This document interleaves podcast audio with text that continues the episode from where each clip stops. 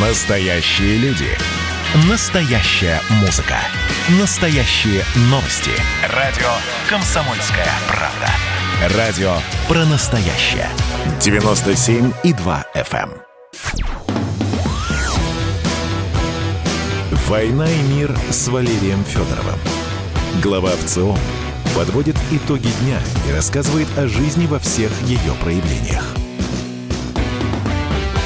Итак, как я обещал, мы с Валерием Валерьевичем возвращаемся. Валерий Федоров, Валентин Алфимов. И э, с нами сегодня Анастасия Кафланова, директор фонда борьбы с лейкемией. Здравствуйте. Здравствуйте. И поговорим мы об этом э, страшном заболевании и как с ним бороться, и можно ли вообще бороться. А поводом стала э, дата 4 февраля.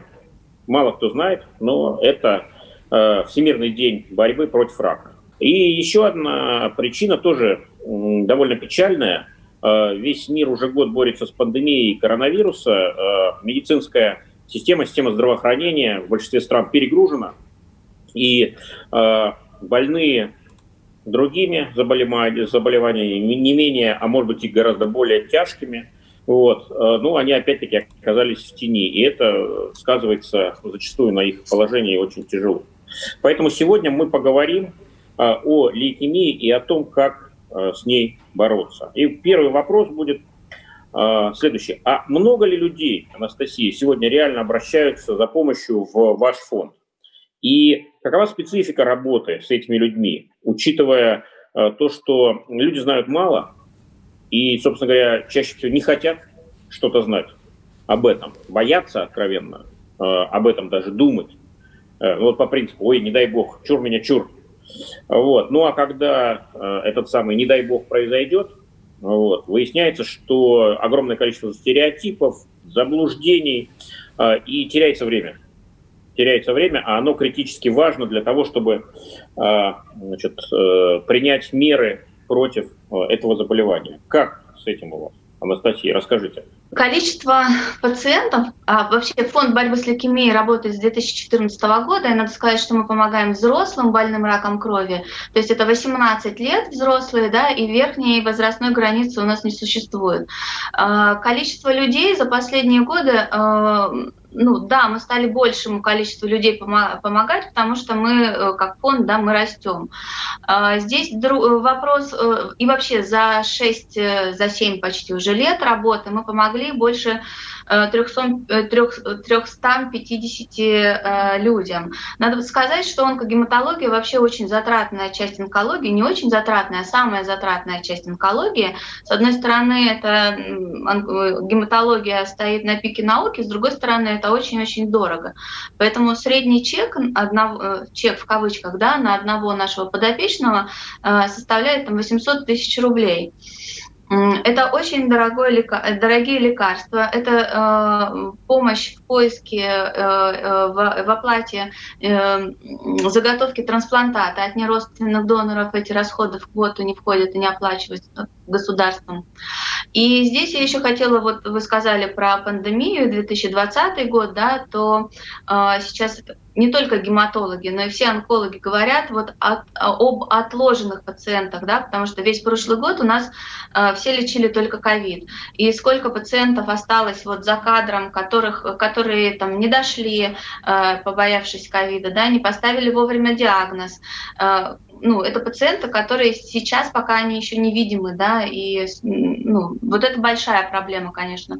И в целом э, онкологических пациентов в 2021-2022 годах, конечно, это будет э, сильно больше, это будут уже ну, запущенные случаи.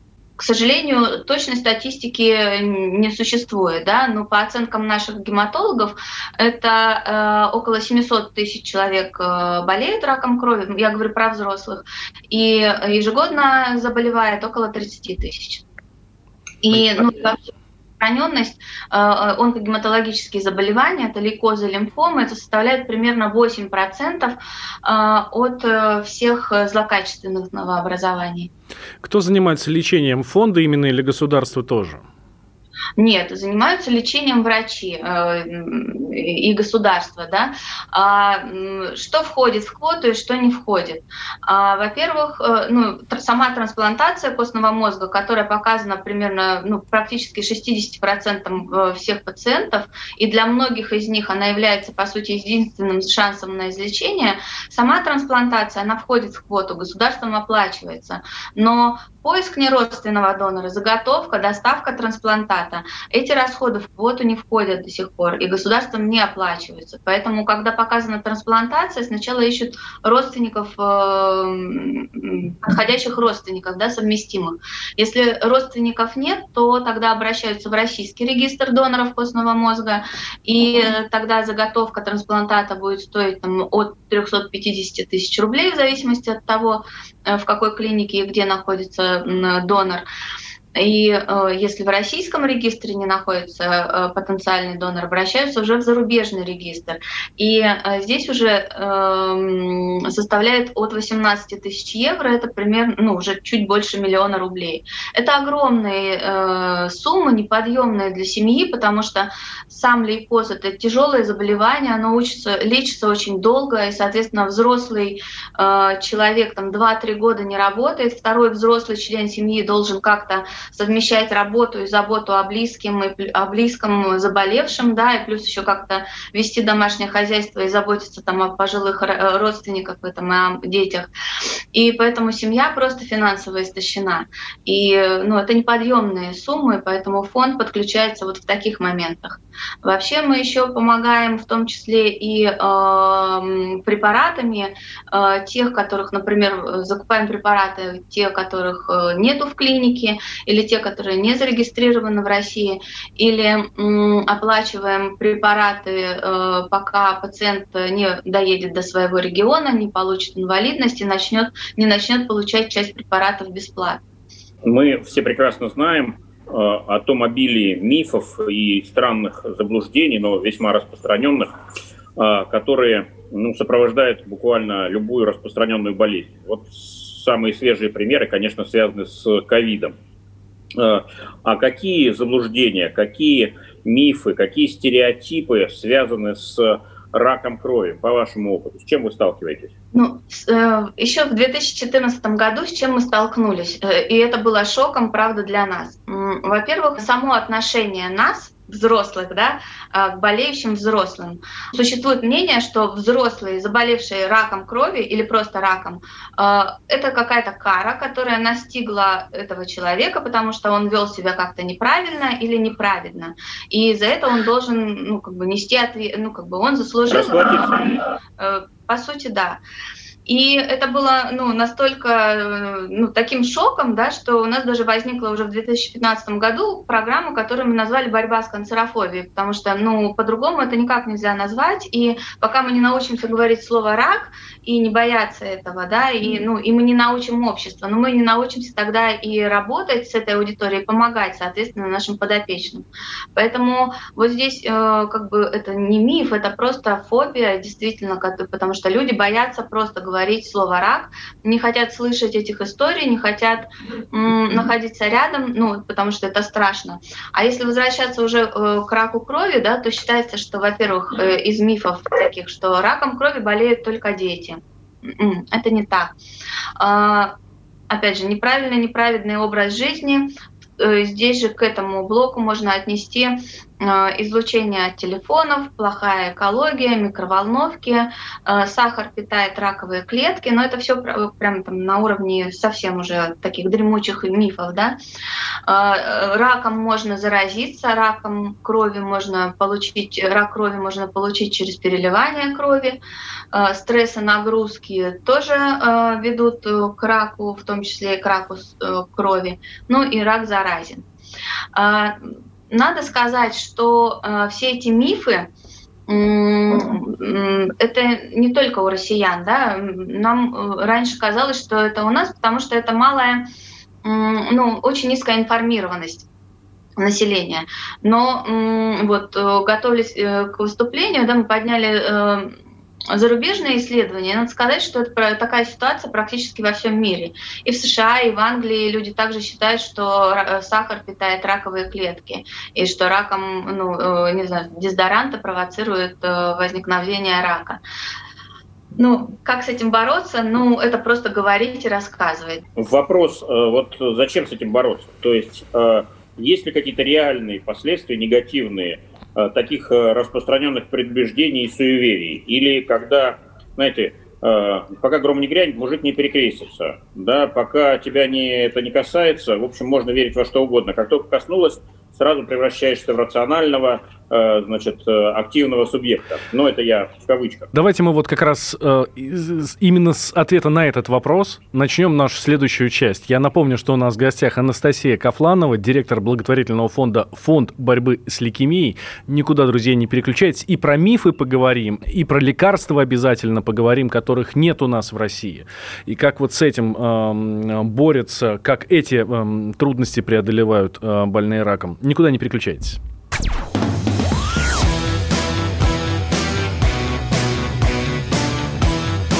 «Война и мир» с Валерием Федоровым.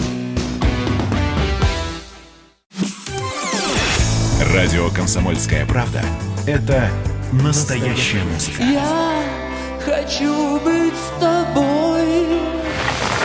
Напои меня водой твоей любви.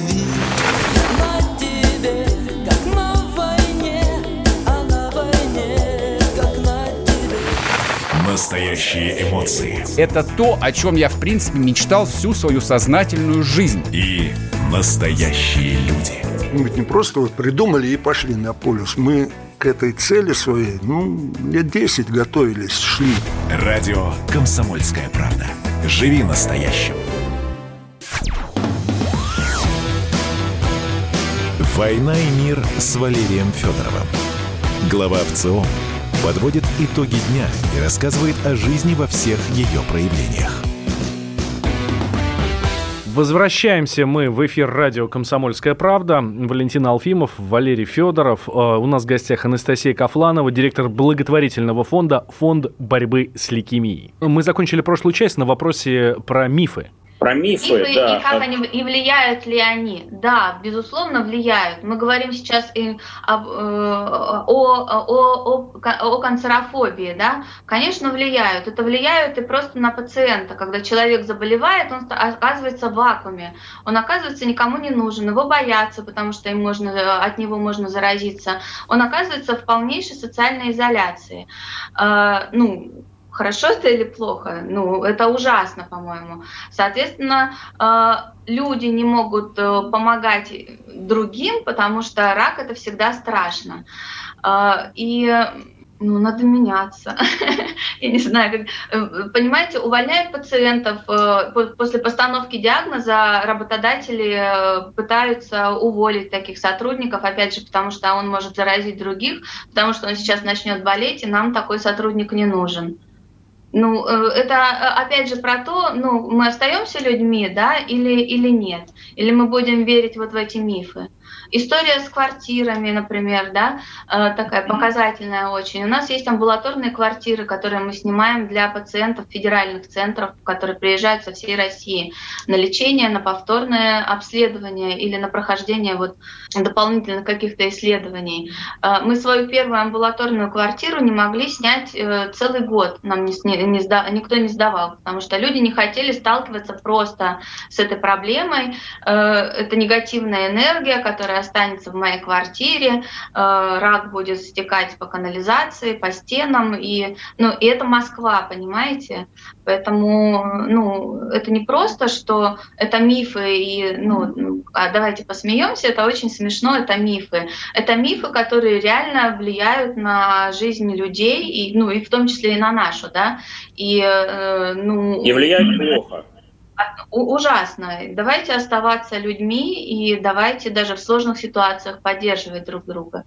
Ну, Анастасия, а как вы считаете, а почему вообще в России так э, тяжело, так сложно воспринимается эта тема, онкология? А, вот где, в чем мы сегодня тормозим по части просветительской деятельности и почему?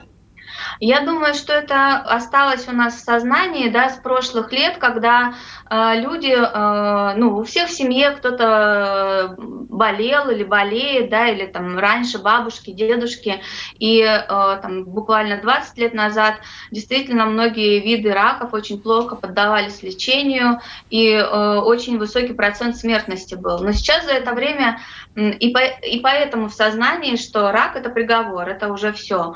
А, за последние годы наука шагнула так далеко. И если мы говорим об онкогематологии, да, то ну, и это то, что меня вообще вдохновляет. Например, пациенты с хроническим миелоидным лейкозом еще буквально 10 лет назад таким пациентам требовалась трансплантация костного мозга. Это тяжелая процедура с тяжелыми последствиями, э, с долгой, с долгой реабилитацией, выхождением, э, выходом из этой из этих состояний, э, то сейчас такие пациенты лечатся просто принимая лекарства вот перорально, да, таблетки.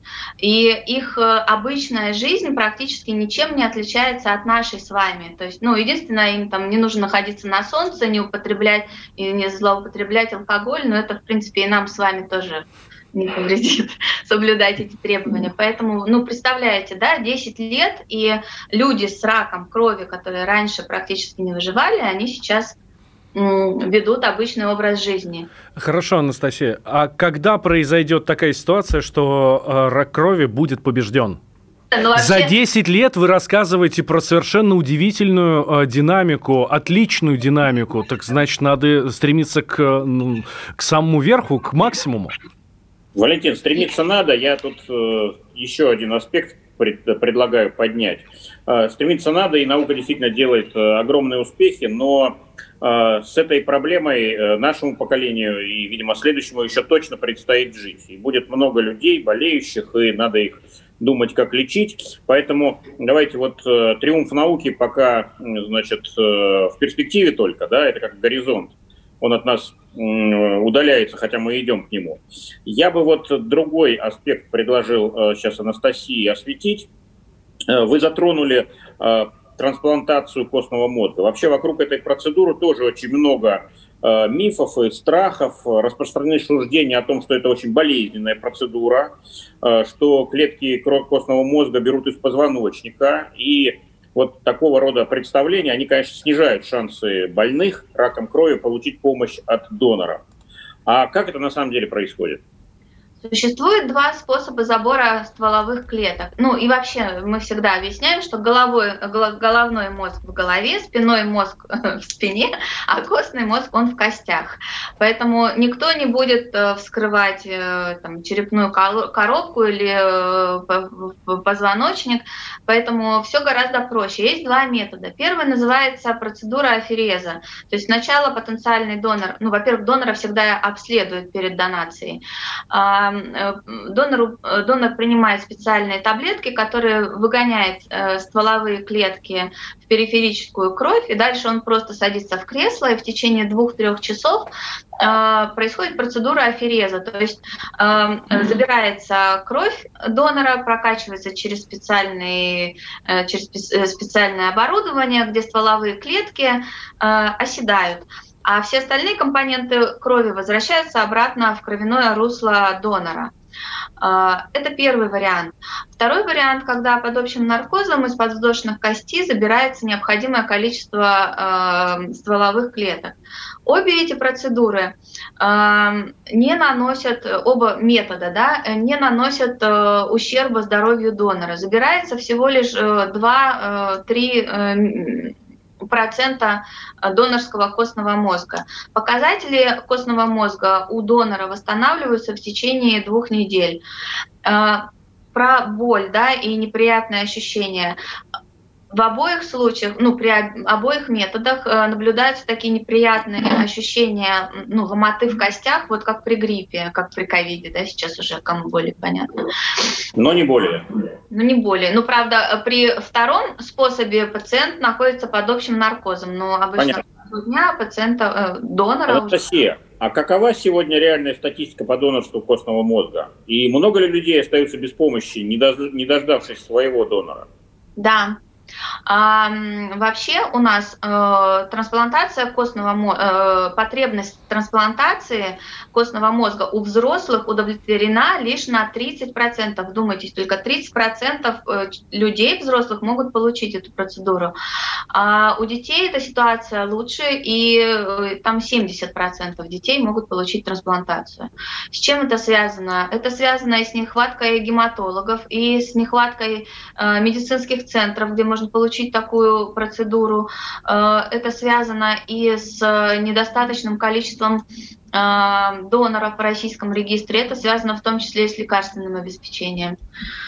Вот. Если говорить про э, российский регистр доноров костного мозга, то за последние годы мы совершили, конечно, огромный скачок, и сейчас количество потенциальных доноров костного мозга в российском регистре э, больше 130 тысяч человек. Но э, на наши 147 миллионов э, ну, это очень... Капля вероятность, да, совпадения, она очень мала. Если я хочу попасть в этот регистр, что мне нужно сделать?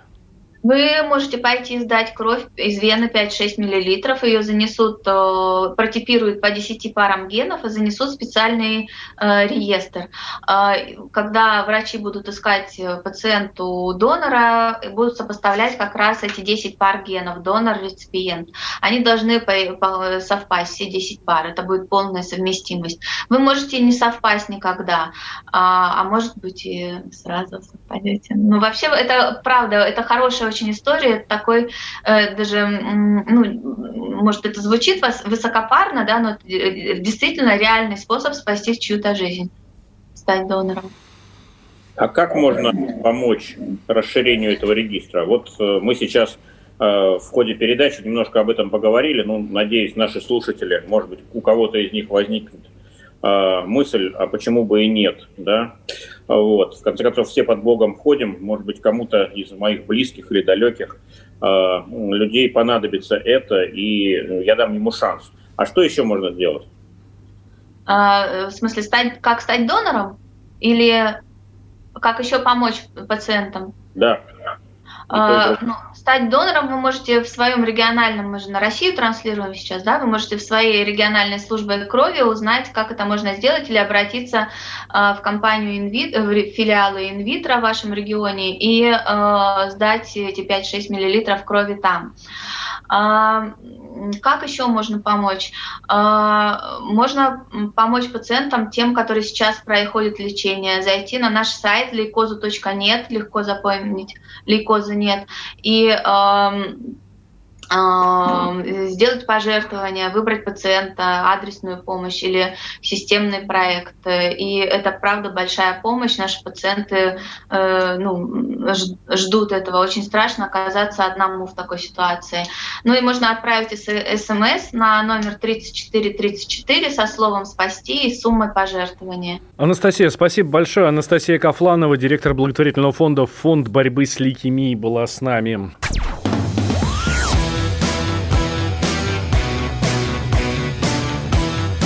«Война и мир» с Валерием Федоровым.